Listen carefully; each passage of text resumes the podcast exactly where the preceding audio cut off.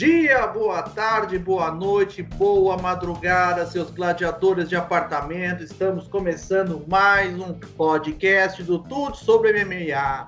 Antes da gente começar essa conversa de hoje, ó, seguinte, ó, nós vamos fazer um voto aqui com vocês que se não tiver curtidas, se não tiver inscrições e aqueles espalha, espalhafatosamento para tudo que é lado, falei, inventei uma palavra agora para vocês darem risada mesmo. Se não espalhar para os grupos da família, patia chata, para os grupos uh, da política, da religião, ó, Rodrigo Dan vai atrás de você, entendeu? Fica esperto, meu, fica esperto. E hoje estamos recebendo mais uma vez nosso guerreiro de plantão, Flávio Schutlin, Tarso Martins de volta conosco e Rodrigo Carvalho novamente integrando o time. Sejam bem-vindos todos vocês. Obrigado. Gente, eu quero compartilhar com vocês uma situação aqui, ó. Uh, na última gravação, eu quero que vocês prestem atenção neste vídeo aqui, nesse trechinho, aonde alguém falava sobre os classificados da Copa do Brasil, certo? Então, ouçam com atenção isto aqui. Certo? Diante desse depoimento uh, profético de Flávio, eu quero saber dele, o que, que ele pensa sobre esse assunto rapidinho. Então, houve alguns contratempos, né? Nessa previsão, ela acabou indo um pouco por água abaixo. Eu acertei metade do, dos palpites, né? Mas valeu. Ah, valeu. Então, Faz parte. Pois é. O Tarso não estava conosco na semana passada, mas como tu pode ter visto, o Flávio foi preciso nos palpites dele, né? Inclusive. É, o bom é que é o Flávio que faz a edição, né? Esse, te, esse trecho aqui pode facilmente voar da, do episódio, né? Então, Flávio, contamos com sua integridade, tá? Estará aí. Estará aí presente, pode contar. Tá certo, tá certo. Zoeiras à parte, quem não está por a zoação, finalmente chegou o dia. 15 anos de espera. Quase parecido com o Grêmio que não estava ganhando título nacional há 15 anos.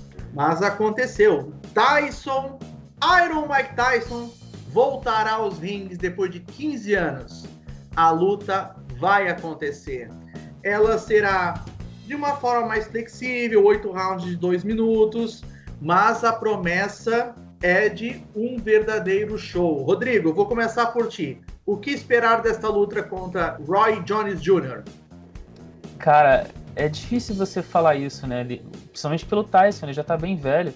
Mas aí você vê uma foto dele recente o cara parece que tá lutando. Parece que ele não parou de lutar, né? Então, apesar de ser uma luta entre grandes aspas de exibição, né? A gente sabe que a mão do Tyson é pesada e o próprio Roy Jones Jr. já falou que se ele sentir a mão, ele vai bater com força. Então. É. Vai ser uh... rápido, eu acho.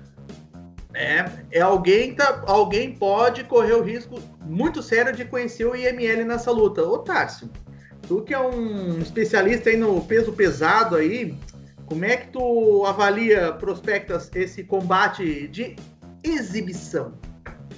É, primeiro de que exibição não tem nada, né? Essa, essa história de vamos ali na academia do, do coleguinha, a gente fazer um, um light sparring, isso não existe, né? Então, a mão vai entrar, a luta vai ser para valer.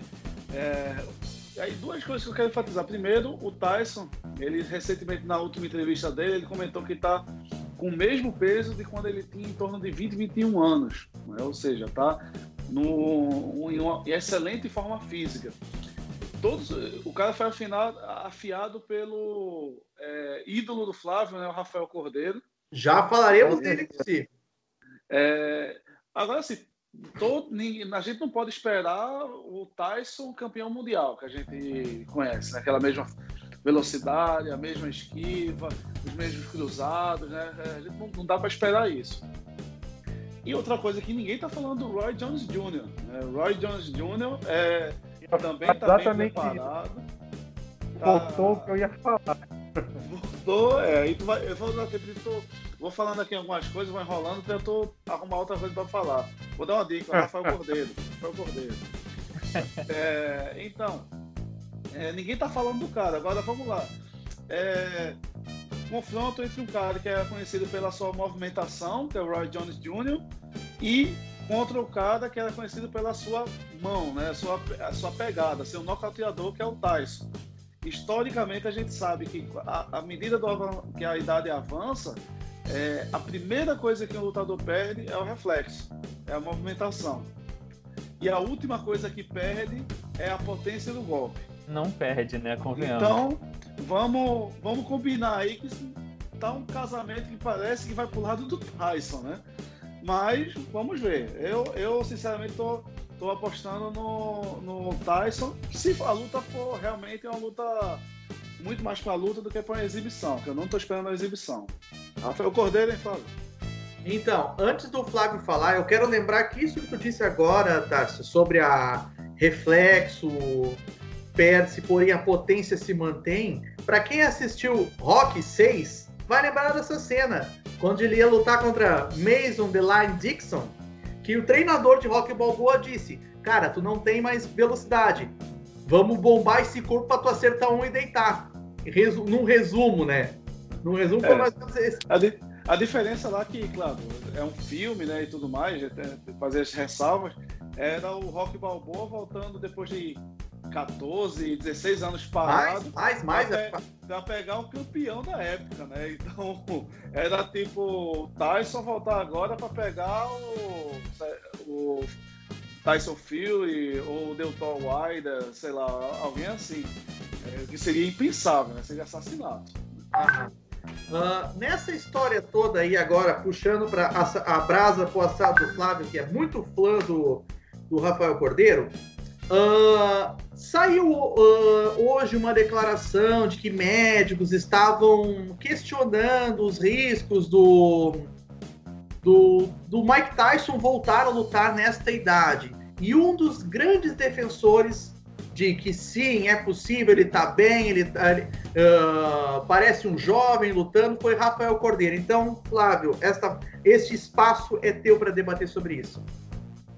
É, cara, eu acho que a partir do momento que eles se preocuparam em criar uma, um, uma condição toda específica para dois sêniores, né? Colocar ali, quer dizer, fazer round, rounds mais curtos e uma quantidade menor de rounds, então por si só já está vendo que ele está se preparando para atender justamente esse nicho. E você vê que hoje em dia a ciência está avançada. Você vai ver cada vez mais pessoas de 50, 60 anos praticando esporte, claro que não naquele ímpeto an antigo, mas de uma, de uma forma aceitável e que o público paga para ver. Você vê que a, a, a própria que trazendo só para o âmbito nacional, a Globo vai transmitir essa luta. Entendeu? Exatamente. Ela está noticiando toda hora. Ela está anunciando toda hora. Isso eu estou falando a nível Brasil. Você imagina como está a nível mundial. Todo mundo quer ver o Mike Tyson voltando. Entendeu? Então, assim, eu acho legal. Eu acho que isso aí abre um precedente muito bom, inclusive para o MMA, a famosa Liga das Lutas, que o Vitor Belfort Liga das falou. Lendas. Liga das Lendas, perdão. Você tem razão. Então, é isso vai acontecer, isso, isso trai, atrai público, entendeu? Claro que você tem que trazer regras específicas para a idade dessas pessoas, trazer pessoas que concorrem com eles na questão da idade também. Não adianta botar o Tyson, como ele disse, contra um Tyson Fury vai arrebentar a, a cara dele. Entendeu? Porque é outro ímpeto. Sobre a questão que o Tarso colocou, eu concordo em gênero, número e grau com ele. Eu acho que a força o cara dificilmente perde a pegada. Mas a velocidade, as esquivas que o Roy Jones Jr. tinha, ele com certeza não vai estar no mesmo nível. Então acho que é muito mais vantagem para o Mike Tyson, embora a minha preocupação é que ninguém está falando do Roy Jones Jr. Estão dando como se fosse uma vitória é, já declarada do Mike Tyson. E luta não é bem assim, né? A gente sabe que depois que sou o gongo, qualquer um ali pode, pode deitar. Mas eu acho que o Mike Tyson ganha essa aí. E já na expectativa né, da vitória dele para ter a, contra o Holyfield parte 3. Pois então. Rodrigo, tu quer, tu quer Só falar, né? queria, é, só queria comentar que eu, pra- falando por mim, obviamente, né? É, eu acho que o Tyson deve ganhar a luta, não é necessariamente só pelo nome, não. É porque o, o Roy Jones Jr., ele já trabalhou num, numa- num espectro de peso bem grande, né? Ele, com o passar do tempo, foi subindo de peso, porque já não estava conseguindo mais cortar peso, imagino. E, novamente, a idade foi pesando, ele foi ficando mais lento. Então, ele é- talvez não seja tão mais leve que o Tyson quanto poderia ser, mas ele é, ele é relativamente mais leve. Se o Tyson tá pesando 108 quilos, dificilmente o Roy Jones Jr. vai chegar com peso próximo a isso. Esse é um ponto que é um pouco relevante para a situação, porque envolve a questão da potência e da resistência física. Então, se tiver uma diferença muito grande, alguém que já tem um punch maior tem mais chance de vencer. É ruim pro Roy Jones, né? Não pra gente que vai assistir, vai ser lindo. Pois é, e aí eu vejo também, já resgatando um pouquinho do que o Flávio falou também, sobre uma volta aos 54 anos, ah, vamos lembrar que esse paradigma já foi quebrado no passado pelo George Foreman, que voltou aos 40, e- 44, 45 e não contente conquistou o cinturão dos pesos pesados novamente. Confesso que eu não lembro se foi pelo conselho, associação, confesso que eu não lembro agora. Ah, Foi campeão. Mas foi campeão novamente. Ah, numa dessas, óbvio que a gente está falando de um, de um Tyson aos 54 anos, que já vislumbra-se um Holyfield 3, mas vai que o homem se empolga, vai que o homem mostra saúde. Claro, vamos com calma. Eu sei que é uma, é uma coisa mais utópica, mas sabe como é o business do boxe, né? Vai que os homens assistem Rock Balboa e queiram promover uma luta desse gênero. É. Quem vai negar 50 milhões, 40 milhões, né? Então, De fica. repente ganha bem a luta ali, de repente vão inventar uma luta dessa. Ele contra o Tyson Fury, não sei. Dependendo de Pois como é. for desenrolar da luta, podem inventar isso mesmo, cara. Não duvido. Honestamente, tratando-se do- da nobre arte do business que rola a- por trás dela, quem sabe um Don King da vida aí não resolve promover uma luta desse gênero. Eu dou fim não morreu, não, velho? Confesso que eu não me lembro, eu não, confesso que eu não Não, sei se o Don King tá Ele vivo. morreu, ele morreu. Morreu Mas também. Caramba, cara. se- Se, Eu se o Don King morreu. promover essa luta, vai ser no. no Não, inferno, mas né? nada impede al- al- algum promoter é, com influência e com vontade de tentar promover se a luta for um sucesso. Olha, vamos lembrar que, que, que existe a Mayweather Promotions e a De La Hoya, né? Exatamente, Vamos lembrar que elas existem. exatamente. Só Ah, pra, só, pra dizer aqui, Mas King Ele- tá vivo, hein? ele não faleceu não, tá? Não? Tem um Faleceu, monte- não. Tá, Tá vivo, cara, Ele velho. morreu, mas ele tá vivo, com 82 anos. 89. 89, eu olhei aqui. 89? 89. É isso mesmo, 89, 89, tem razão. É, Tá a gente acabou de enterrar o cara. De repente foi ele que, É, promoveu essa luta, hein? Exatamente. Eu, eu não quis ser prematuro em querer enterrar o Don King, né? Mas vocês falaram, eu não sei de nada, ó. Don King, ó. Vamos lá, vamos lá. Eu Agora, acho que seria mais assim, eles puxam pra baixo. agora, agora um, um que por muitos aqui a gente pensou, né? Será que vai ter enterrado as suas chances de uma luta por um title shot? Finalmente saiu da tumba. Charles do Bronx conseguiu uma luta com Finalmente. top 5. Finalmente. Tony Ferguson. Bom, não tinha luta fácil, né? Talvez ele tenha pego o pior. Não. O Ferguson só pode vir muito mordido, mas depois da surra que ele tomou do Gate, talvez ele já não seja mais o mesmo. Porque, cara, não foi normal a quantidade de pancada que ele tomou ali, não. Então, é, essa pode ser a chance do Charles mesmo. Ele pode estar no lugar certo na hora certa agora. Só não pode lesionar, pegar Covid, ele tem que estar nessa luta. Foi alinhamento estelar, né? O que aconteceu com ele, né? Que ele acabou, o Poirier, que estava casado com o Ferguson, acabou não aceitando pelo valor que queria, pintou quase que, que o McGregor para encher o bolso dele e fazer todo mundo feliz. O Dana White deu um show ali na promoção de evento conseguiu casar essa, essa luta com meia dúzia de, de tuíras. É, o Ferguson ficou sambando. Aparentemente ninguém mais interessante pediu o Ferguson. Não, teve o Chandler. Teve o Chandler. Teve só o que ele não pôde ainda. porque ele não ia conseguir bater o peso, se eu não me engano. Pra ser tão muito, em cima da hora. O, o Ferguson ele queria lutar em dezembro, o Chandler só queria lutar em, em janeiro, fevereiro. Isso. E sobrou. Eu, e o Charlinho disse: ah, vamos, vamos chamar o Charlinho aí que tá pedindo todo mundo. Matou no peito. Vamos ver, agora né? a chance, né? É a chance. Não sei até onde ter vantagem pro Charlinho não, mas tudo bem. A gente fica aqui na torcida. Não, eu acho que tá mais fácil agora. Eu acho que o Ferguson não vai voltar o mesmo depois daquela surra. Cara, é, eu tava falando isso sobre, sobre isso no outro, no, no nosso grupo lá. Eu acho que tem. Eu acho que a maneira que as pessoas estão enxergando aquela luta estão enxergando da maneira ruim. Eu não acho que o Ferguson foi mal na luta. O Gate é que chegou muito bem preparado. Não, justo, chegou onde eu queria, Flávio. Chegou exatamente onde eu queria. É assim, ele chegou com um jogo completamente distinto daquilo que o Ferguson esperava. Porque todo mundo espera o quê? Que ele partisse logo para a pancada no, uhum. nos primeiros rounds, cansasse, porque a gente sabe que o histórico do Ferguson é um triatleta. O cara Exatamente. termina até o final com disposição. E na verdade quem chegou com essa, com essa, com essa prática aí foi o, foi o Gate. O Gate ele conseguiu bater todos os rounds, batendo seco, batendo pancada como se fosse arrancar a cabeça do Ferguson, com uma movimentação incrível e aguentou ali o tempo que foi necessário. Então, eu não julgo que ah, foi o Ferguson tá mal, bastou nada disso. É o Gate que chegou muito o que, preparado. O que eu quero dizer eu com surra que... é a quantidade de pancada que ele tomou mesmo, sabe? E a intensidade é. dessas pancadas.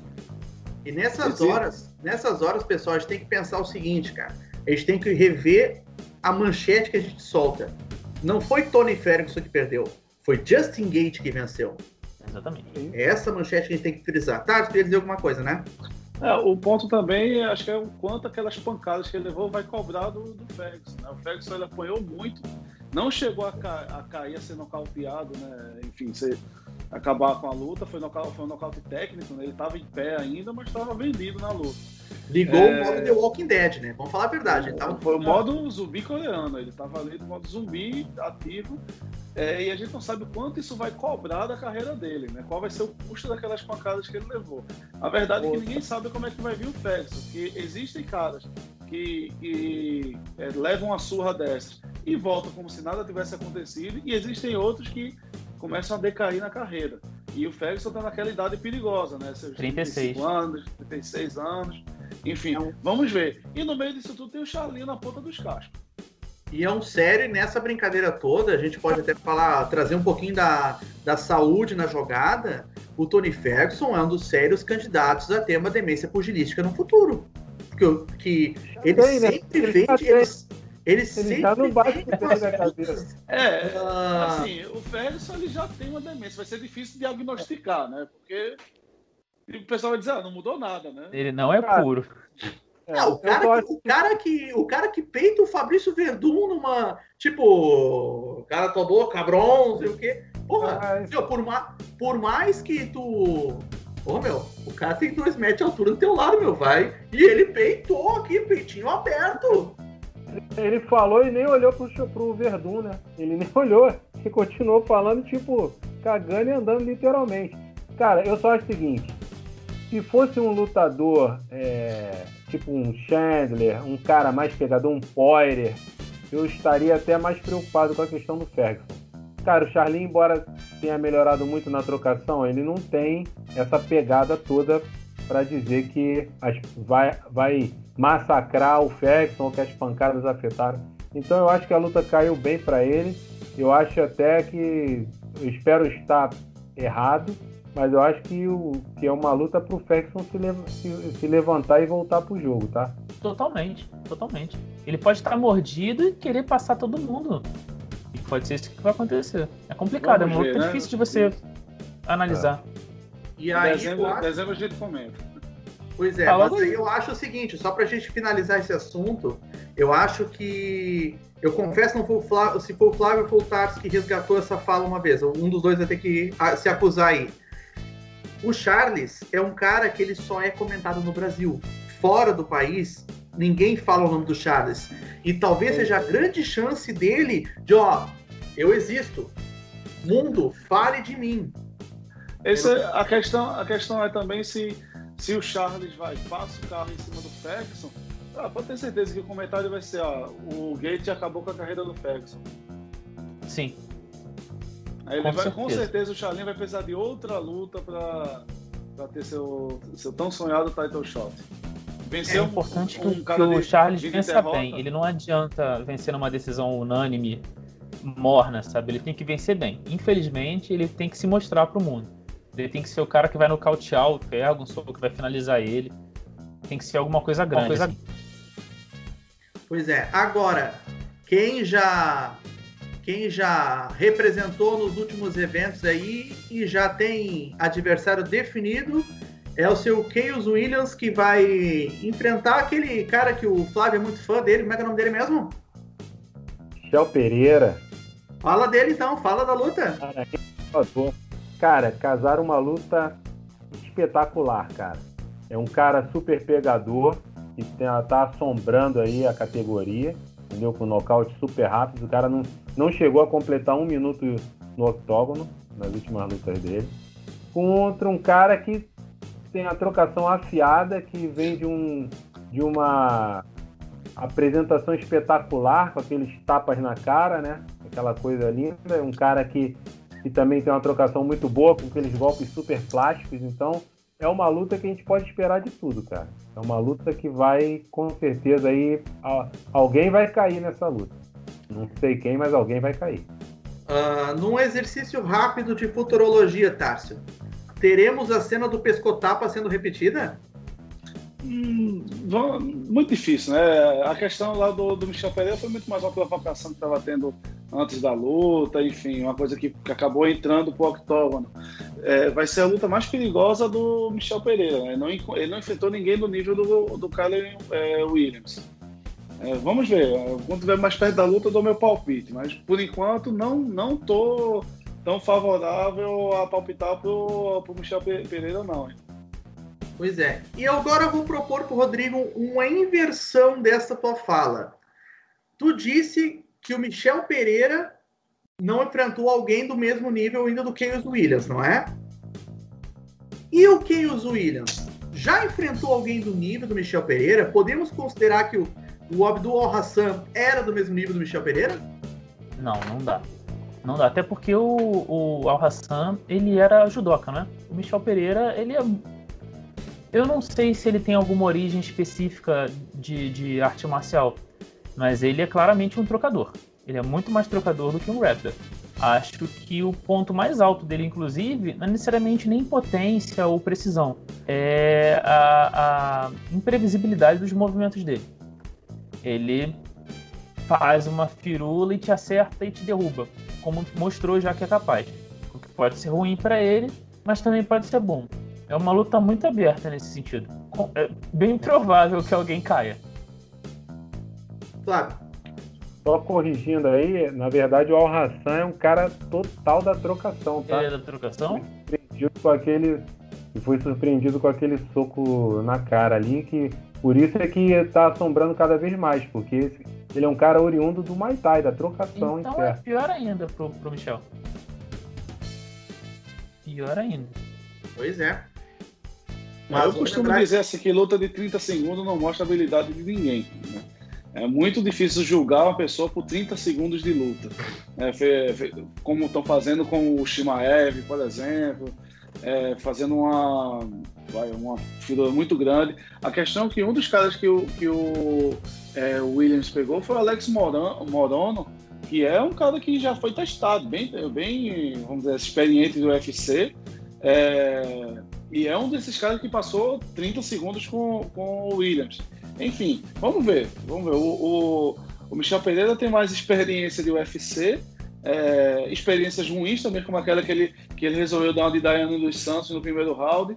É, cansou e perdeu para o cara que estava vindo da categoria de baixo, pegou a luta com 15 dias antes, enfim. Foi bem complicado ali. Mas vamos ver, a torcida do brasileiro, mas meu palpite não vai nele, não postura dele mudou muito depois dessa luta, ele não faz mais isso. Ô, Tárcio, acalma essa emoção, cara. Acalma esse tesão que a gente não tá palpitando o evento ainda, cara. Vamos com calma. Vamos esperar. Vamos Já tô esperar. antecipando aqui. É, pois é. Agora, quem não, quem, quem já se antecipou e bateu o martelo foi o Dana White, né? Que agora cravou mesmo que aquele que não deveria ser mencionado, que será agora finalmente, Conor McGregor, confirmou a luta com Dustin Poirier, dia 23 de janeiro. Agora, finalmente a luta irá acontecer. Uh, já adianto que até o presente momento ela não vale nada além de uma luta de cinco rounds, porque o Dana White insiste que o Khabib no Magomedov ainda lutará pelo 30-0. Uh, o Dana White ainda não entendeu, o Khabib acabou para MMA, ele não quer mais lutar, mas o Dana White insiste e acha que pode comprar, que pode comprar ele. Uh... Sinceramente, eu acho que ele está esperando o resultado dessa luta, porque se o McGregor ganha, a promoção em cima de Khabib versus McGregor 2 vai ser de outro mundo. Né?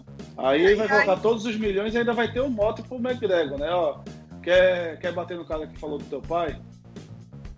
Quer bater, no cara, quer bater de novo no cara que falou do teu pai? É, eu acho, mas aí eu penso que, mas aí eu penso que nesse caso, se essa luta vier a acontecer, eu sinceramente eu acho que não acontece. Mas se num multiverso paralelo, uma hecatombe da, da existência, essa luta vier a acontecer, tem que colocar uma cláusula de seguro de vida para D. Devlin, porque o McGregor vai morrer. É possível. Alguém acha que vale a pena ainda devagar em cima do, dessa luta? Honestamente, eu não consigo, porque ela, não sei Olha, se entrou na pauta, mas beleza. Vamos aguardar, assim, vamos assim, aguardar essa de janeiro ocorrer, que nem sequer ocorreu ainda. Então vamos, vamos aguardar. Eu, te, eu já adianto meu palpite aqui que para mim o, o, o Poirier vai deitar o McGregor, mas a gente vai falar depois, mais pra frente. A gente pode falar agora, né? Ó, ó, segura, ah, a gente tem pauta, a pauta tá longa. Ó, Flávio, segura essa emoção, cara. Segura. Ó, eu sou time, eu sou team Poirier também. Eu acho que com 70 quilos ele tá muito melhor que o McGregor. Acho que o McGregor não vai aguentar a pressão do Poirier. Então tá. Vamos esperar para ver, né? Uh, e aí nós chegamos à nossa breve análise do UFC 255 com uma grande representação do nosso Deus da Guerra, né? Mas antes de falar dele, uh, é porque eu estou tentando fugir do assunto da, da, da defesa da Valentina, né? Uh, nós tivemos boas lutas no evento, vamos dizer assim, uh, ah, para desespero de alguns aqui e para desmentida em cima de outras, a, a, a, a Little Shevchenko venceu, né? Venceu por um nocaute no segundo round. A Ariane Lipski está procurando a, a retomada de consciência até agora, para nossa tristeza. Torcemos pela recuperação da Ariane, né? Mas eu vou perguntar para o Flávio, que já está louco para devagar sobre o assunto, dizer. Cara, eu fiquei de verdade muito decepcionado com a atuação da Ariane Lipski. Ela foi amplamente dominada, tanto em pé quanto no chão. E assim, não tem nem muito o que questionar, cara. É, a gente já viu que a Antonina Shevchenko não é essa Coca-Cola toda, não é nem perto da irmã, entendeu? Mas assim, a atuação da Ariane foi muito realmente abaixo da crítica. Né?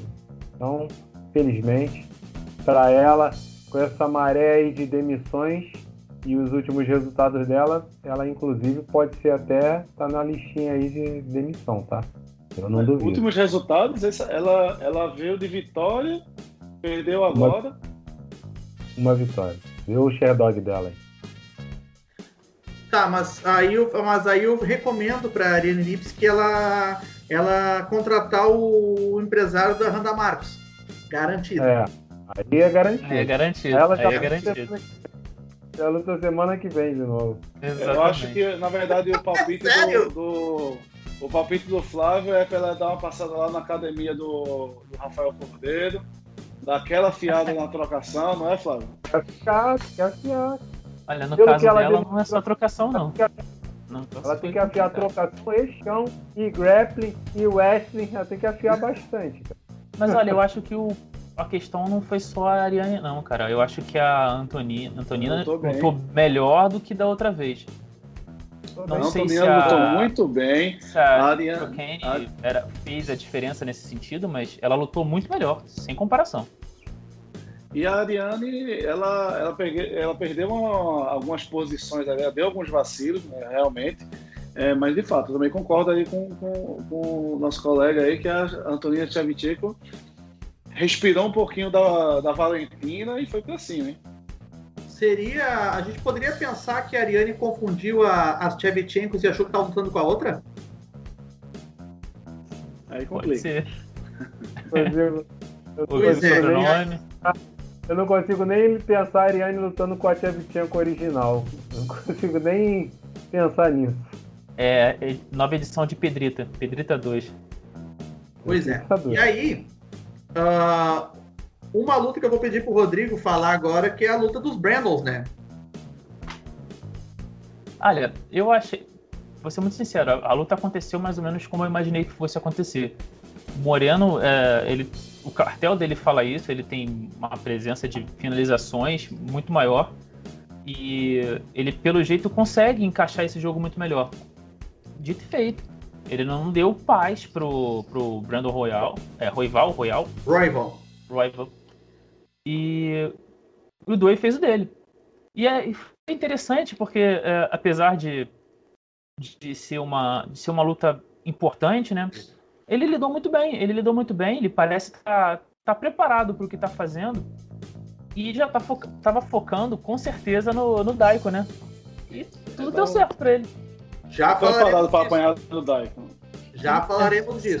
Ah, eu, para quem assistiu o episódio anterior, para quem assistiu o episódio anterior, ah, eu apostei no Brandon Royal ah, devido à última performance que ele teve. Eu realmente me surpreendeu e eu quero pedir humildemente desculpas pro Brandon Moreno porque ele, ele era do time do, do, do time do Robson, mas ele teve umas duas atuações ali que me fizeram ficar hum, receoso em apostar nele. E eu acabei caindo no hype do Brandon Royal. Então, ó, Assassin Baby, ó, me perdoa aí, cara. Representa. Rob, Diga, Flávio. a, a luta do Royval me lembrou aí o momento do Tarso, o alto golpe, ele teve ali a auto-finalização, né? Ah. Ele se auto-finalizou. Eu não entendi Aham. até agora que golpe que foi ali que ele sentiu o braço. Em nenhum momento. Teve golpe nenhum. Eu acho que foi numa queda. Aham. É, Eu acho que Ele ele, caiu alto- numa posição ruim na queda. É, a- mas é mérito do Moreno que conseguiu fazer isso acontecer. Pois é. Quanto ao Tarso ali, calma que o Tarso já será pauta também. Fica tranquilo. Ah, agora, quem será Ó, sabe, qual, é- pauta? sabe qual é a pauta que eu quero saber? Ó, ó. Hein, Flavão? O cara que. O cara, ó. Não, não, não. Pode falar, é exato. Acho que esse é o assunto já. Pode falar, cara. É Antes porque houve, houve uma, uma, uma épica discussão sobre os lutadores que em determinados momentos estavam sendo amassados no grau de pau. E num ato de desespero, num ato de, de reconhecimento da sua inabilidade técnica naquele momento, e em um apelo único, vai lá e dá as tapinhas no grau de. Uma certa Ai. pessoa chamou que esses lutadores eram frouxos, que esses lutadores não deviam subir no octógono, que não respeitavam a sunga de vale tudo. Ah, Essa pessoa que falou ontem provou do próprio veneno. Ontem não, nos- antes de ontem provou do próprio veneno. Antes de ontem de ontem provou do próprio veneno. ah, Viu então- o seu maior ídolo dando as tapinhas, deitado de bruços, com o Paul Craig em cima. Tá. Flávio, Não, não, o você se microfone do? Flávio tá cortado nesse momento porque ele vai ouvir. Olha, olha caiu. Caiu. ele até fugiu. Até caiu. Ó, o, o, a- Ele, se auto, ele deu um alto nocaute agora. o negócio, o negócio foi tão impactante que tu disse agora, tá? Você assim, ó, que o homem não resistiu, cara. O homem não resistiu. O homem não. Ó, olha só, ele se, está se vendo no chão. É isso, ó. A ele palavra foi nocaute nele agora. Não precisei nem cortar o microfone dele para deixar o Rodrigo falar, ele mesmo caiu por si só. Rodrigo, eu quero que tu. O Flávio não vai falar nada nesse momento. O Flávio vai ficar quietinho. Vai ver o Rodrigo. Não, já já ele vai falar da lesão do cotovelo. Exatamente, já iremos falar sobre isso. Já iremos falar. Eu acho que o principal. O microfone está cortado, o microfone está cortado. Eu quero que o Rodrigo. Eu acho que o principal ponto aqui é que o Shogun não tava com a sunga branca. Ah, esse detalhe é importante. Isso. E não tinha um zoinho no Bad Boy. Não tinha. E... A gente falou sobre isso no último podcast. Exatamente. Isso já, já indicava o que podia acontecer. Segundo ponto. Fora, forma física do Shogun, novamente, aquele mesmo esquema. Fraco. Ele não estava se preocupando com a forma física. Ok, estava se valendo na mão pesada. E teve alguns momentos que a gente até achou que, que ia. Mas, novamente, perdeu na trocação, não conseguiu imprimir seu jogo, não conseguiu defender nenhuma queda, infelizmente se lesionou e aí aceitou a derrota, né? Ele só abraçou o Paul Craig e falou: termina isso logo. Pois então, até falando nisso, na, na, na lesão, uh, se for possível aqui ó, a edição mostrar o cotovelo do Shogun, que como ficou, se for possível, o negócio ficou você, Feio mesmo. Você, você quer. quer ó, vamos falar com a edição. Edição, edição, vamos botar o momento em low, slow, é, slow motion com as três tapinhas do, do Shogun. Aí, ô Tati. Pode botar aquela música triste, música do Titanic afundando. Com requinte de do Naruto, da flautinha. É. Aí é com requinte de crueldade, pelo amor de Deus.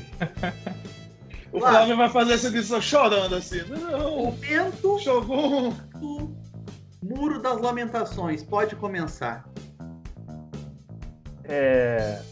Eu, eu confesso que estava previsto o nome dele para o momento Três Estalinhos. Mas eu não consegui. Consegui colocá-lo nos Três Estalinhos pedido aqui, encarecidamente, como fã do ídolo Maurício Shogun. Por favor, Shogun, para, para. Já deu. É, você já é um cara rico, já, é, já, já, já ganhou tudo que tinha que ganhar, já foi campeão do Pride, já foi campeão do próprio UFC. Cara, não mancha seu legado. Você é um cara que tem história na, na chutebox, forjada a ferro e fogo entendeu? É aquela cena ali de você dando os três tapinhas, por mais machucado que você tivesse, cara, é muito doloroso. A sua forma. Flávio, Flávio, me desculpa, vou ter que discordar com você. Eu acho que Shogun ainda tem garrafas para vender. Eu acho que ele poderia, inclusive, desafiar no peso pesado. Tem um tal de Enganu lá que ele pode enfrentar. Acho que seria um bom casamento para ele. Calma, que já falaremos do Enganu. Já falaremos, calma. Sou muito fã dele para desejar isso para ele. Então, cara, por favor, você. É, como eu falei no outro podcast, eu acompanho.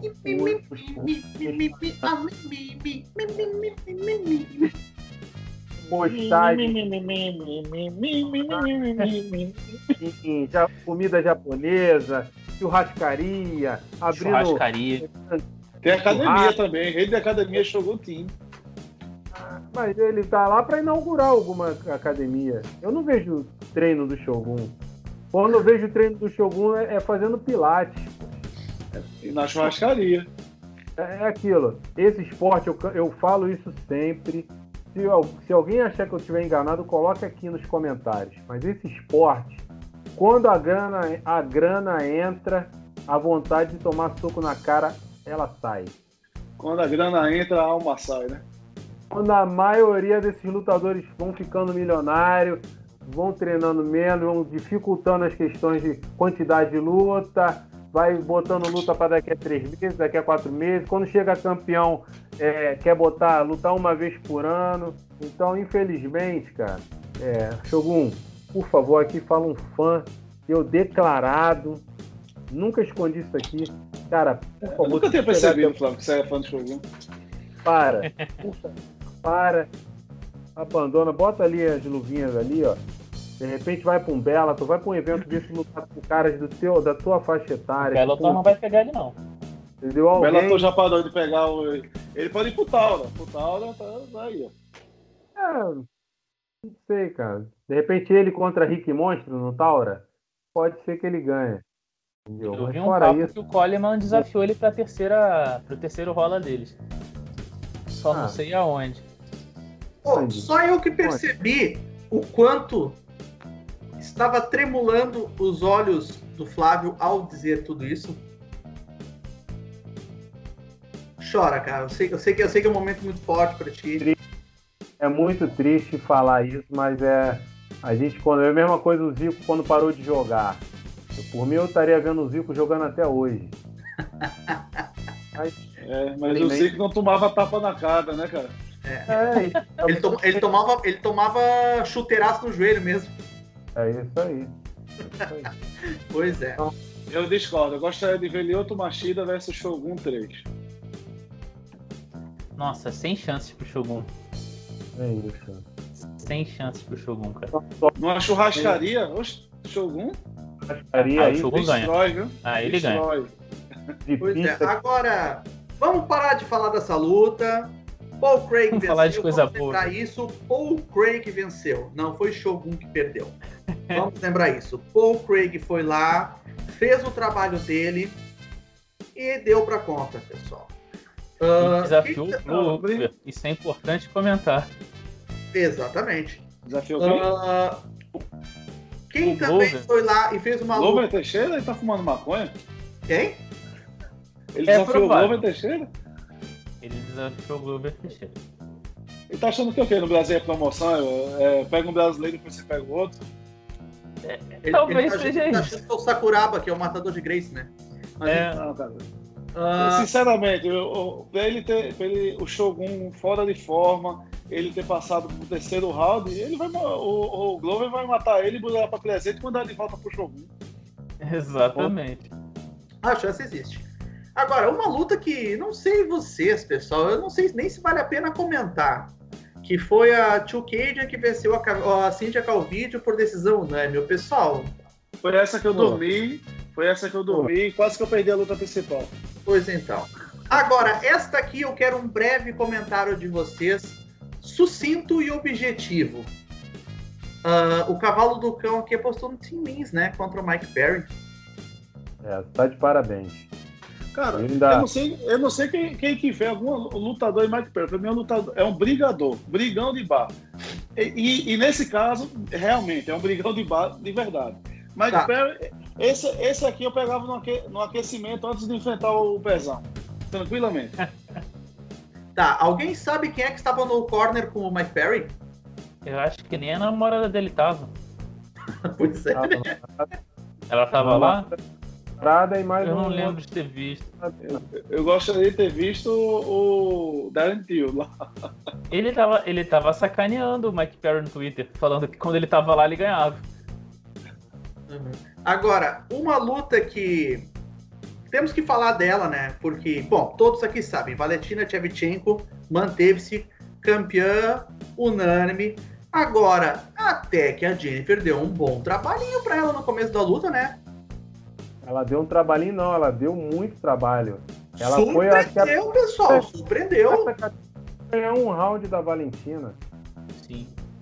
A Valentina não tinha Eu, perdido posso o round. comentar, eu não posso comentar nada que a Choquei versus a Calvi me, me fez dormir, eu não vi essa luta.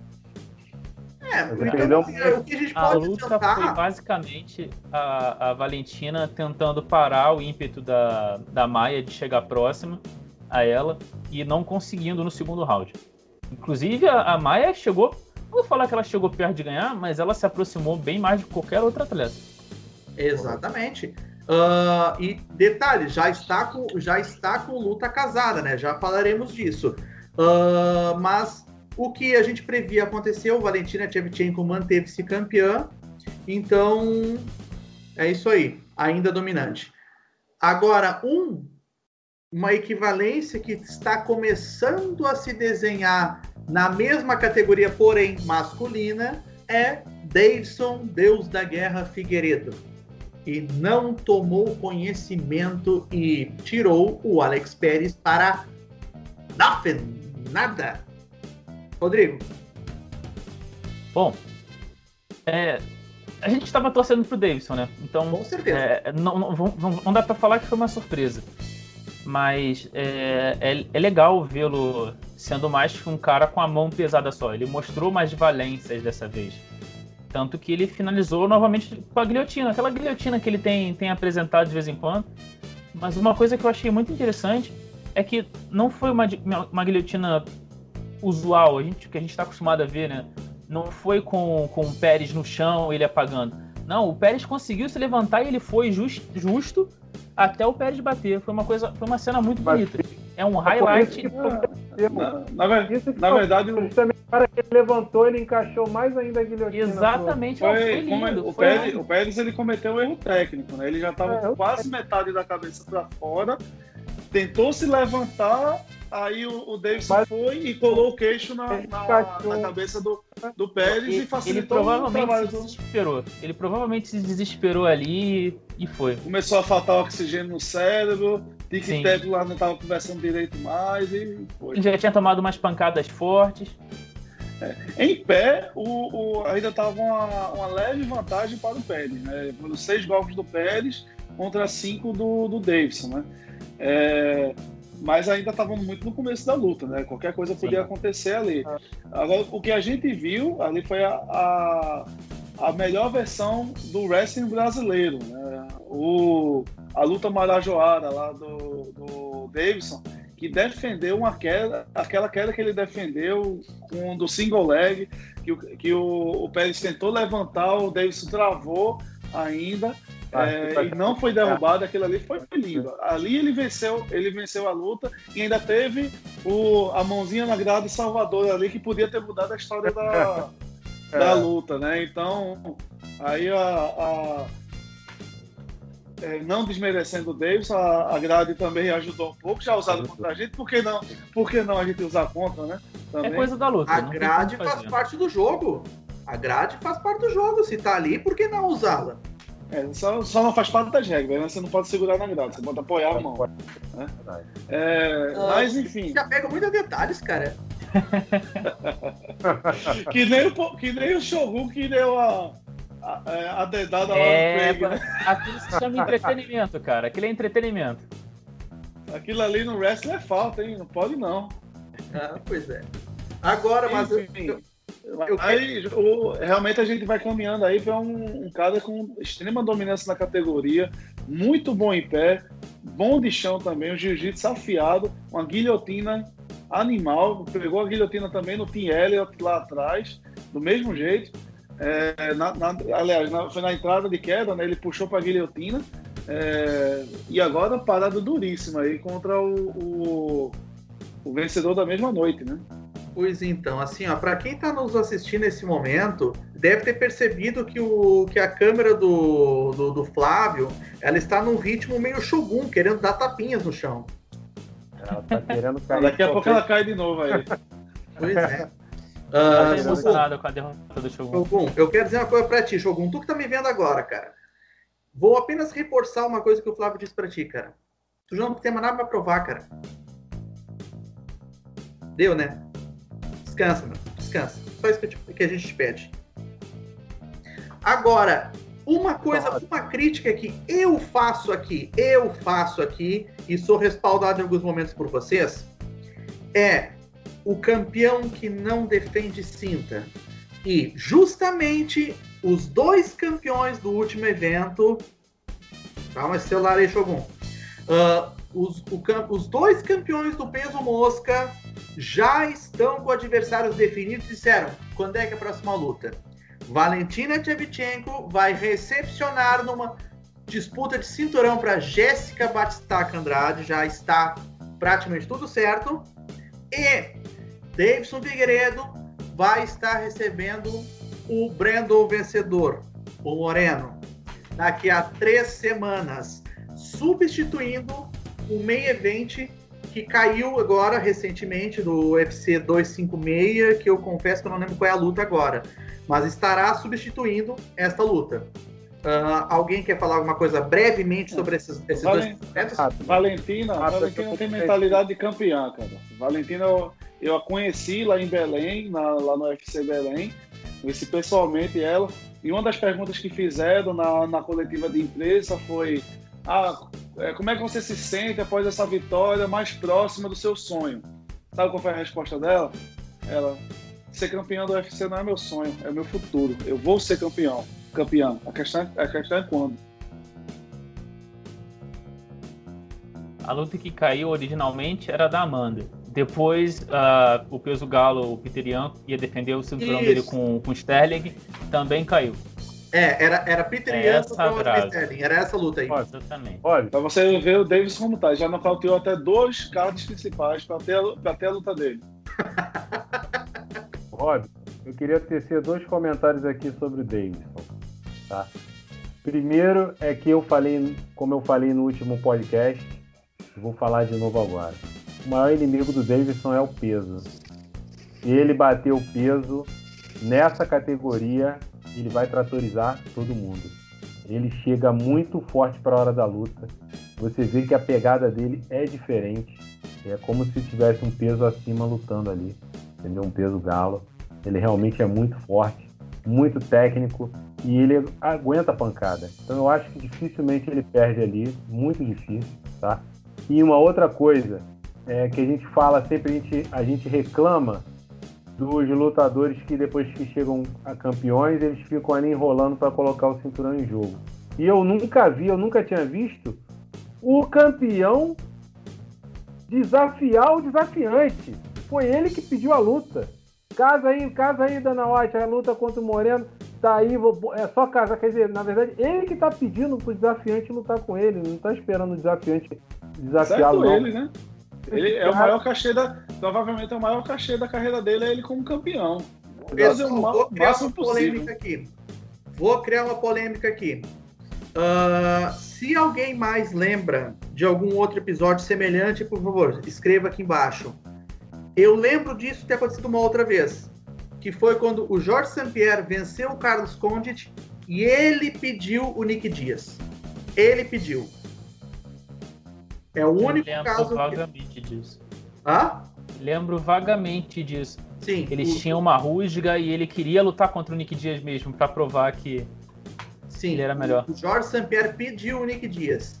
Mesmo o Nick Dias tendo perdido pro Carlos Condit. Uh, então, se alguém ou lembra de algum outro caso semelhante, por favor, escreva aqui embaixo para nos ajudar. Até, inclusive, você pode, você pode ser citado no próximo podcast. Uh, Veja a honra de ser citado no podcast do Tudo sobre MMA. Não é qualquer dia, né, meus jovens? Não é qualquer dia. Inclusive, uh... lembrando, você que tem vontade de participar daqui da nossa resenha, coloca teu nome aqui embaixo, fala assim, eu gostaria de participar, que a gente vai entrar em contato com você e vai agendar um dia para você também fazer parte aqui da mesa. Quero fazer uma menção também. É, tem que botar o comentário aqui, né, cara? Exatamente. Quero aproveitar e fazer uma menção também ao Renato Moicano, que testou positivo para a Covid-19 e a luta contra o Fiziev foi adiada para o dia 12 de dezembro, mesmo card aonde o, o Davidson defenderá a cinta novamente contra o Moreno. Então, Moicano... Essa doença devia ser Dan. Nunca vi nocautear tanta gente. pois é. Bom, Covid Dan. agora, falando em nocautear, Teve um cara aí, Otácio, que viu o nosso podcast. Ouviu. Inclusive, eu acho que ele está muito crente, muito crente naquela, naquela negociação que o Flávio trouxe para nós de última hora sobre o teu contrato com o Taura. Como é que era aquela cláusula mesmo, Flávio? É, isso, aí é, isso aí é fake news do Flávio. Você vai confiar ah, no, cara, no cara que tá até hoje chorando quando das três tapinhas do show? Eu não confio. Acho que iria lutar ele e o adversário do, do, do Pezão contra o Pezão. Queria inovar de colocar dois lutadores contra um. Pois então, isso vai acontecer aqui, ó. Tá aqui a cena, ó. John Dodson, John Dodson e Paolo Benavides contra Francis Ngannou, ó. Tá aqui a imagem, ó. A, a sacanagem é que é, se somar os dois não dá os 120 quilos do Ngannou. Não dá. A sacanagem é essa. Não dá, não. Pois é, tá aí a luta casada. O, o, o, Eu não sei qual que, qual que começou, né? se foi o Dodds ou se foi o, o Benavides, né? Então, ó, parece que tá rolando o casamento da luta, né? Então, Tarso, como é que é ver que alguém está copiando o teu contrato?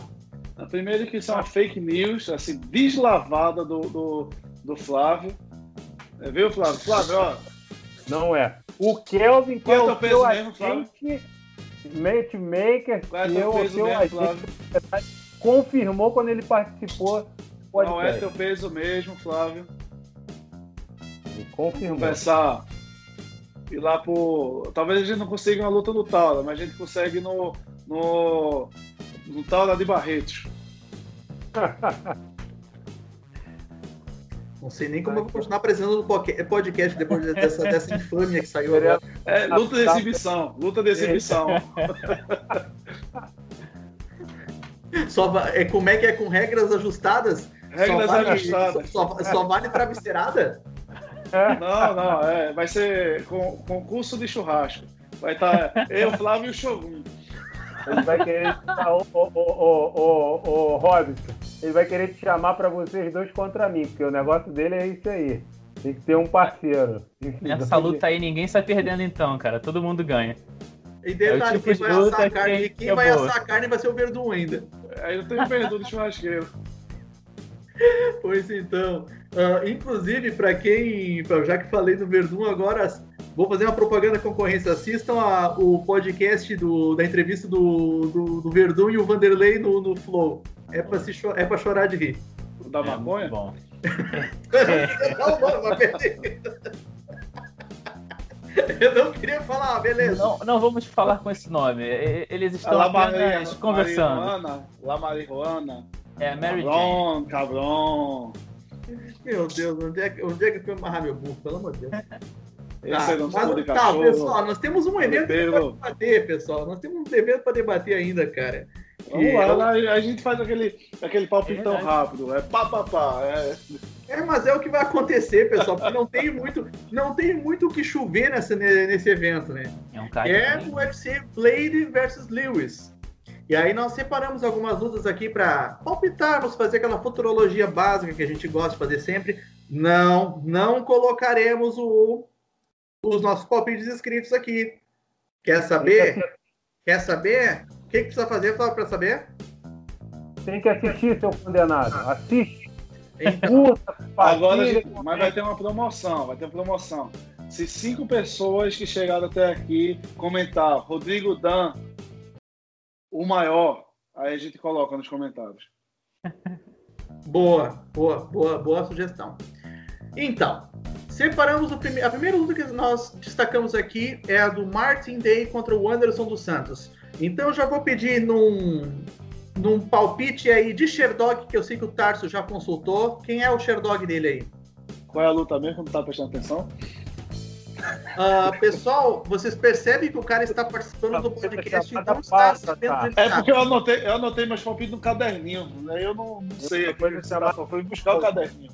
Ah, bom, então tá. Então tá.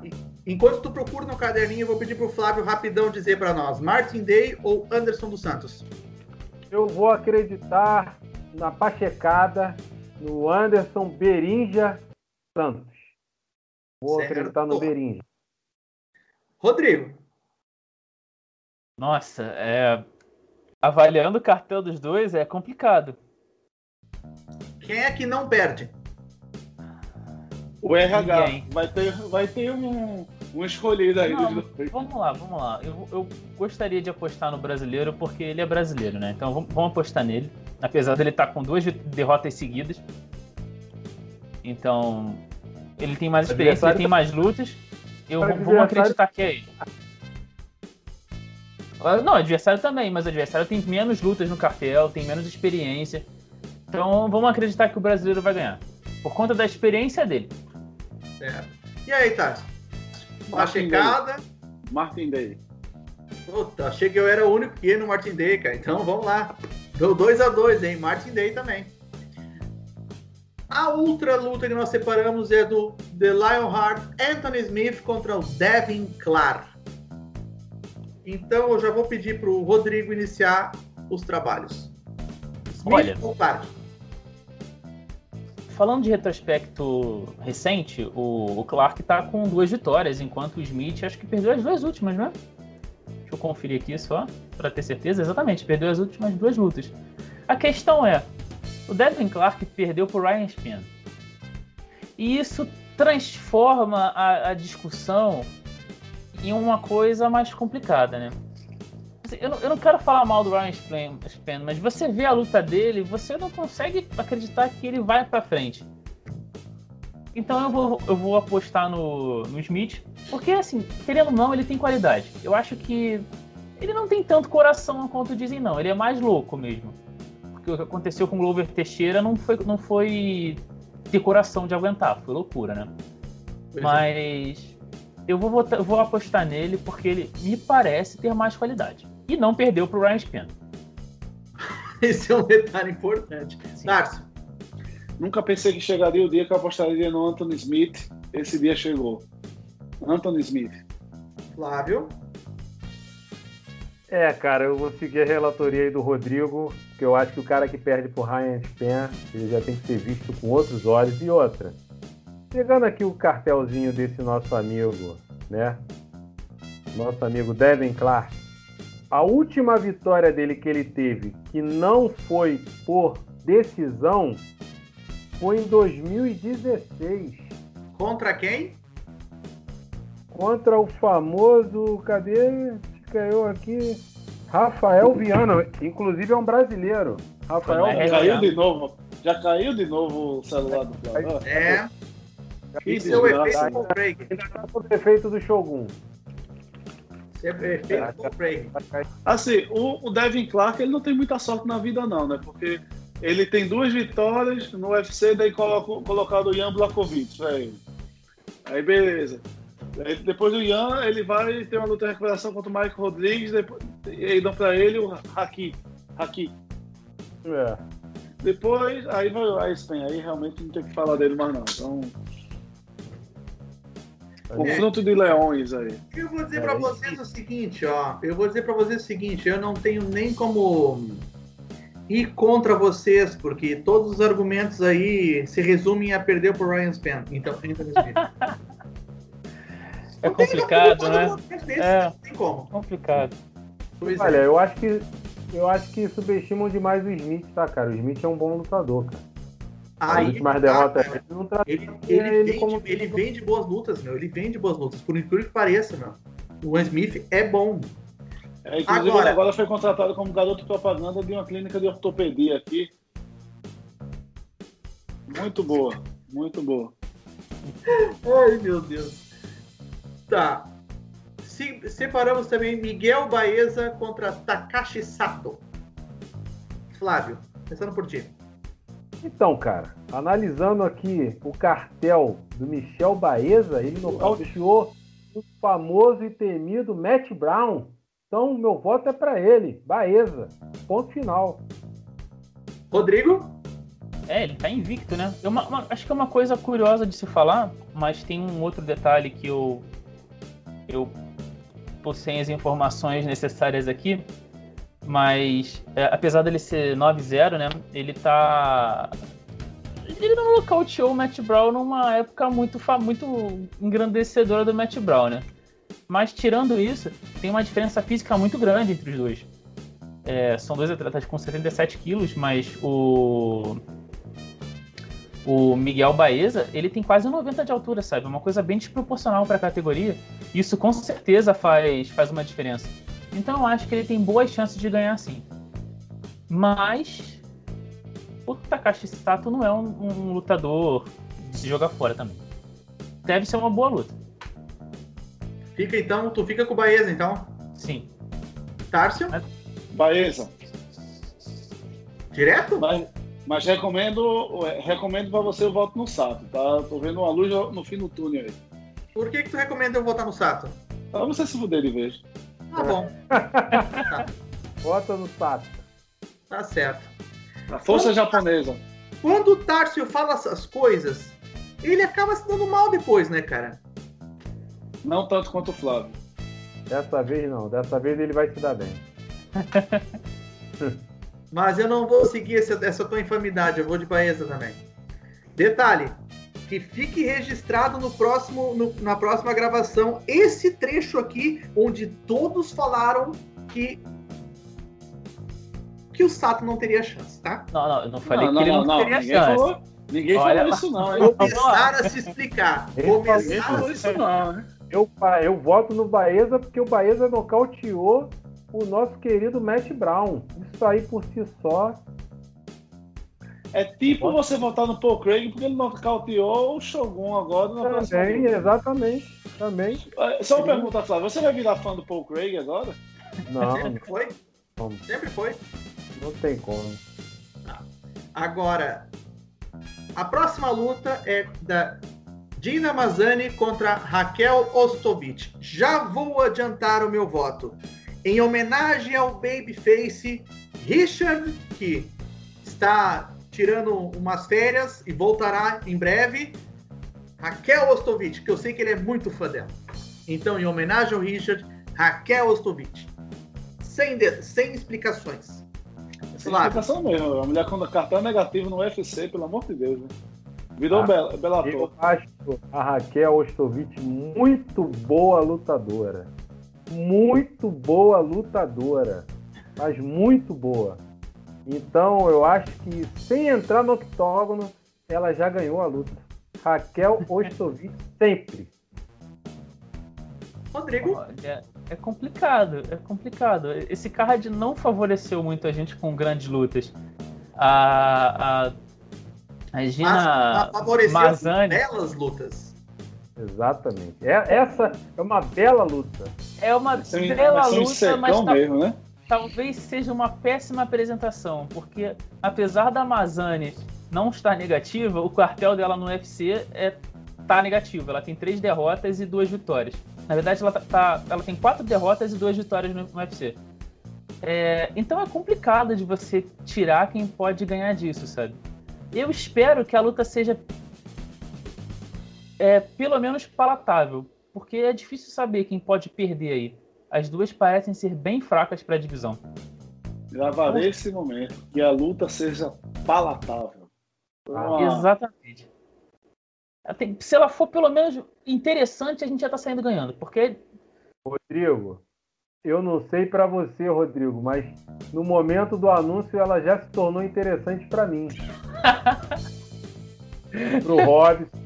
Se fosse, se fosse o Richard aqui, a gente ia falar que era os hormônios da idade, né? 21 anos, 22 anos. Por isso que eu já homenageei o meu voto pro Richard, que eu sei que ele é muito fã da na Raquel Ostovic. Ele é Agora, eu só quero fazer um adendo, né? Diante dessa informação, vocês falaram de cartel negativo. Eu vou lembrar a todos vocês que o Mark Hunt tinha cartel negativo também. Vou lembrar que o Mark Hunt tinha cartel negativo e só foi parado por nada mais nada menos que Fabrício Vai Cavalo Verdun. Essa foi uma das maneiras interessantes do Flávio citar, ou do Robson citar o Fabrício Verdun em um assunto totalmente aleatório. Então tá bom. Deixa eu dar meu palpite. Quem vai ganhar é a tal da Danger, que é a Gina Mazani. Simplesmente porque todas as derrotas da Raquel Ostovic foram por submissão. E as duas vitórias da. Uma das vitórias da, da, da, da Dina foi por submissão. Então tá lá e cá, sabe? A última vez que o Tárcio questionou essa por que foi disso, por que foi aquilo, que foi eu, por sinal, ele se deu mal.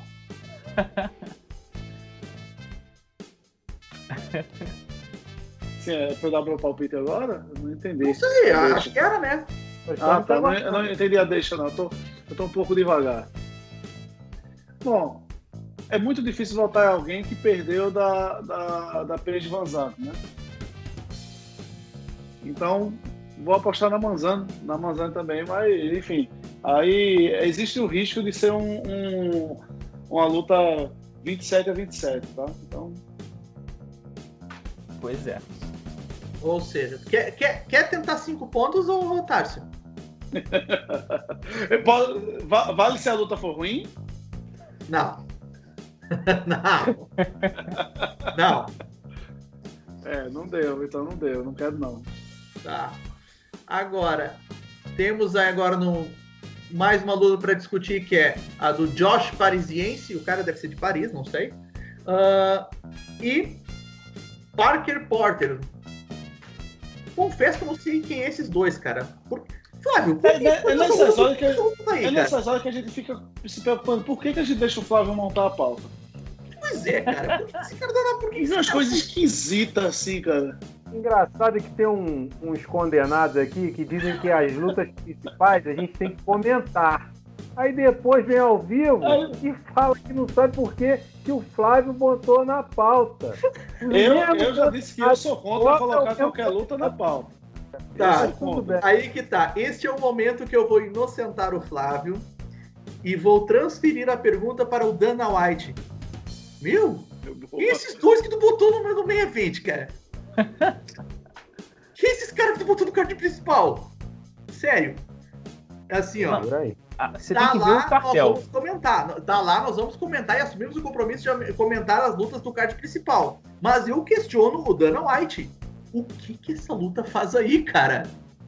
Eu não sei quem são os caras, meu. Eu não sei. Eu não fazer a mínima ideia. O cartel deles é, é, é impressionante. O Parker Porter, ele perdeu a primeira e só teve uma luta o, o compatriota dele, na verdade eu não sei nem se ele é compatriota, mas o rival dele, vai estrear no, no evento agora. E tá no Olha, evento principal, tá sabe? Contender Series. O Parisian tá vindo do Contender Series. Sim, ele ganhou no Contender Series, mas no evento ainda assim não estreou, né? Fazer. Ele, ah, ele não podia estar na principal. Essa luta principal, tô vendo ela aqui no, no, preliminar, hein? Não, ela foi subindo. De acordo com o Sherdog. Dar a ordem. É na verdade, tem, tem três ordens diferentes. Se você for na Wikipedia, tem uma ordem. No site do UFC tem outra ordem. E no Sherdog tá com outra ordem.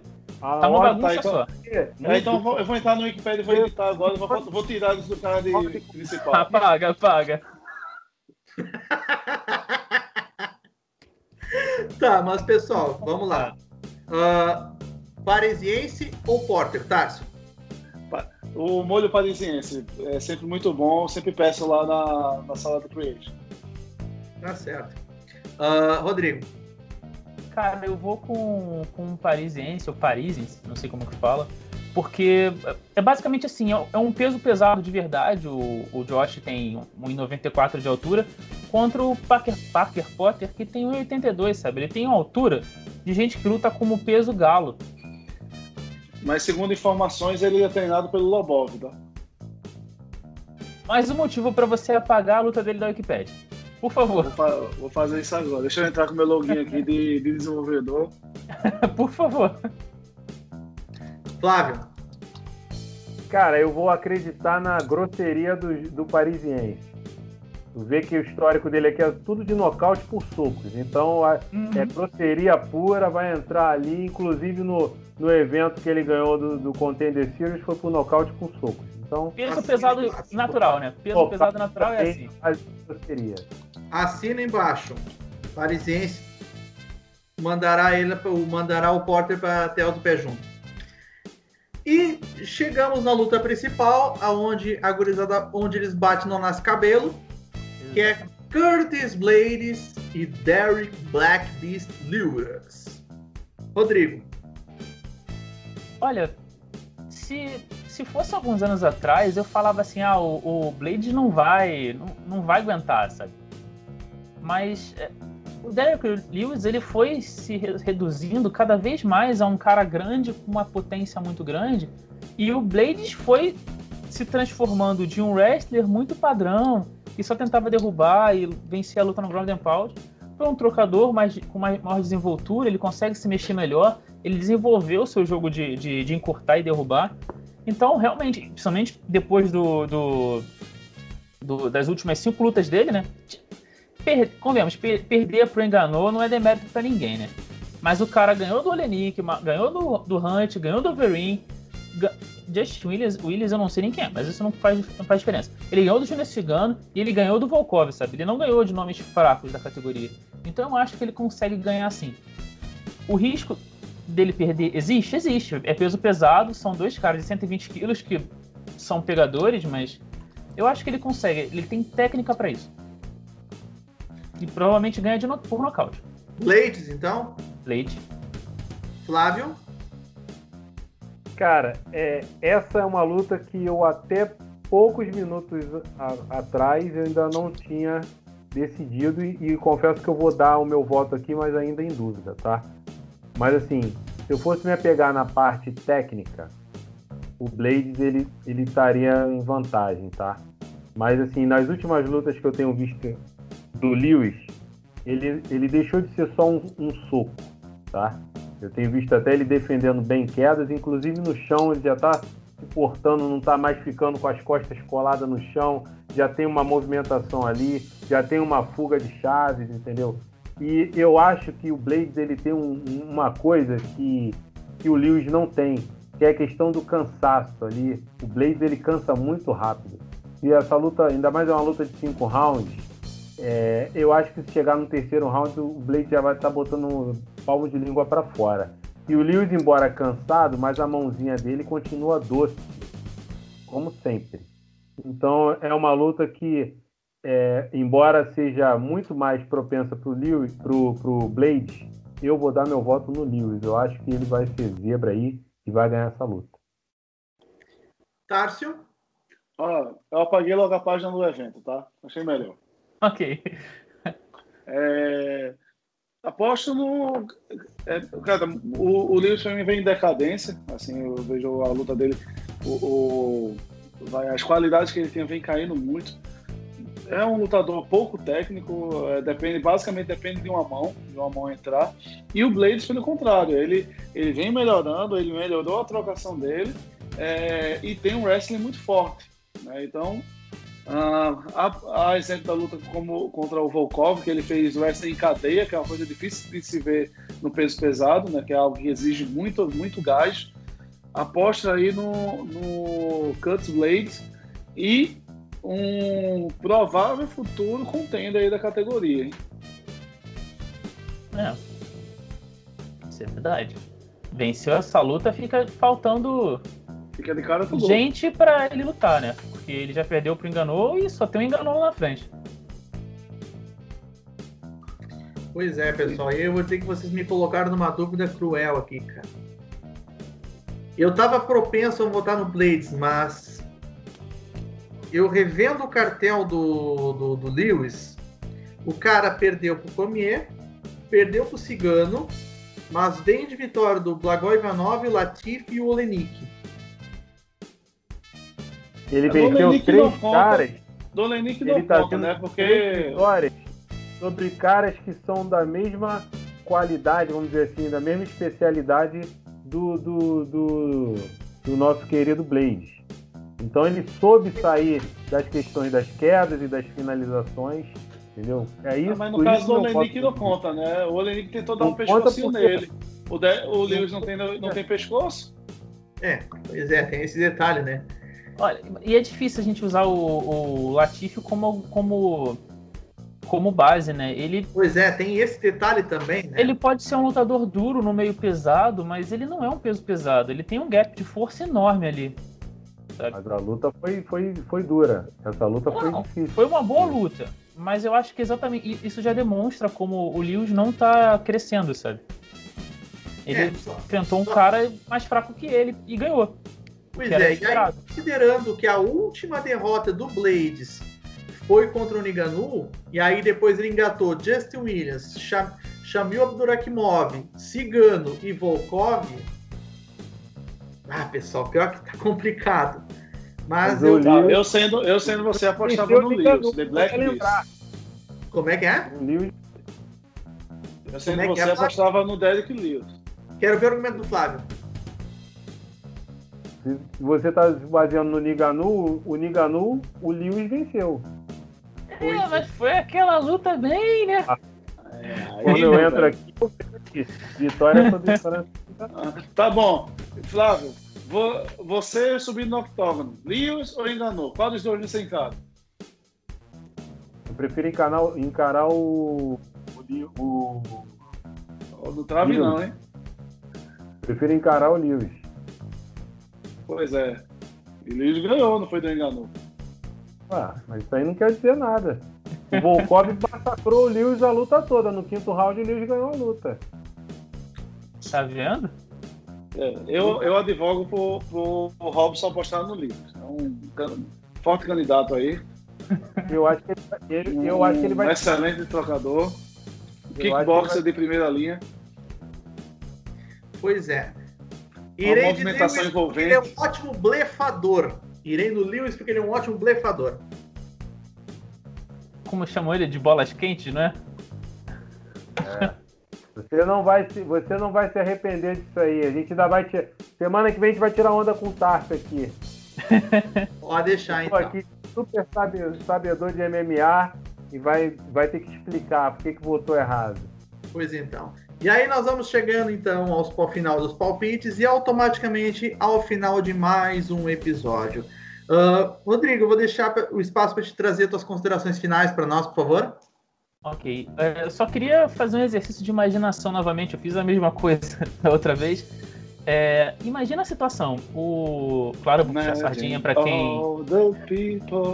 Eu vou puxar a sardinha pro meu, pro meu palpite. Né? Imagina se o se o Blade ganha e a gente tem ano que vem Enganou versus Miotite e John Jones versus Kurt Blade para o TS vindouro.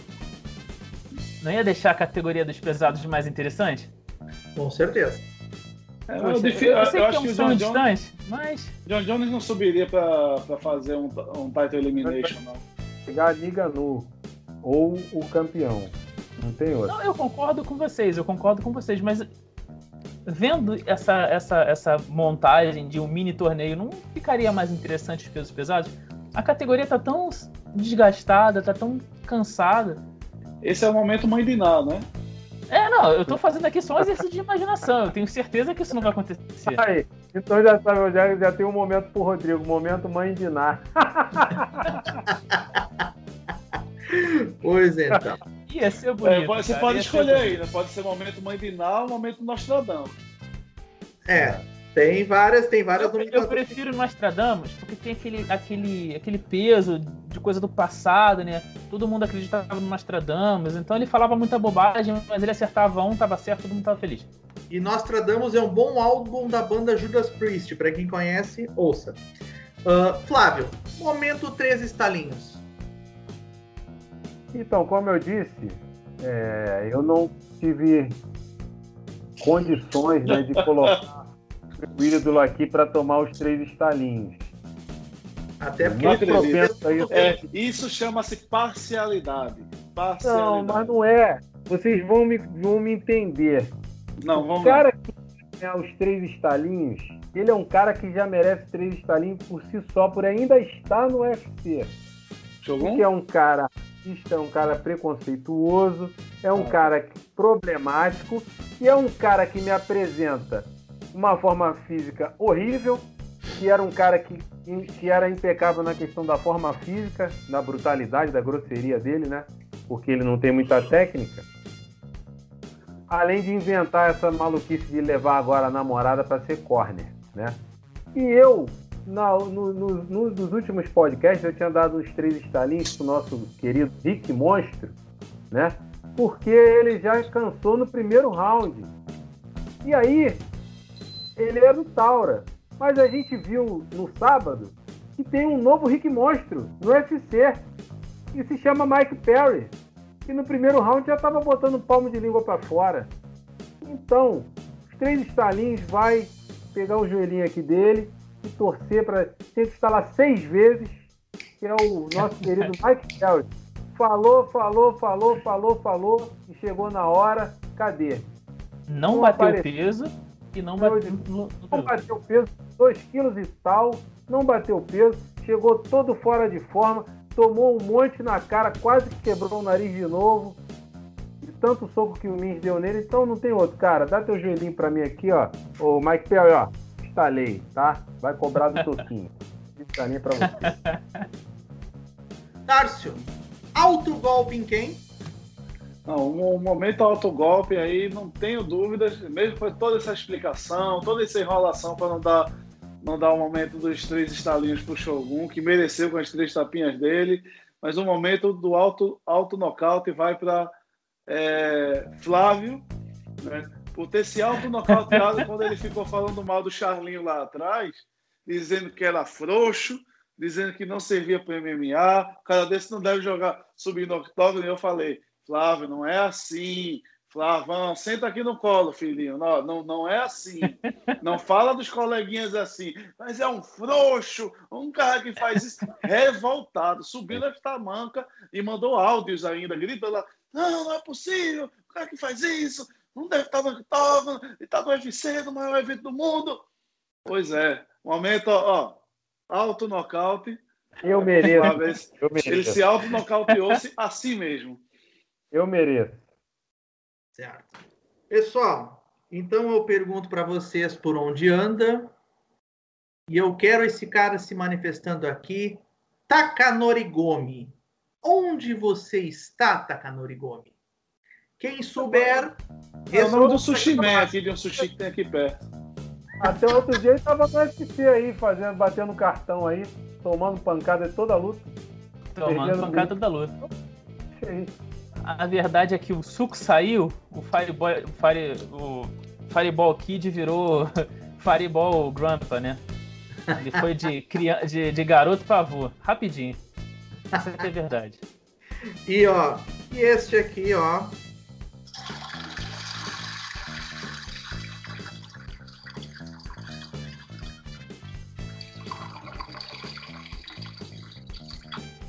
Shogun, para, cara. Não, só, só, só para responder anda pelo o... UFC. Por onde anda o Takanori Gomes, hein? Tá no Rising. Ele, ele tá no Rising? Nossa. É, não luta desde, desde 2018, mas tá lá. ah, bom. Pois então. Tá idoso, rapaz. O menino tá idoso. Pois então. Pessoal, chegamos ao fim de mais um evento, de mais um podcast. Então, curta, compartilhe, espalhe nos grupos da família, nos grupos da política, da igreja.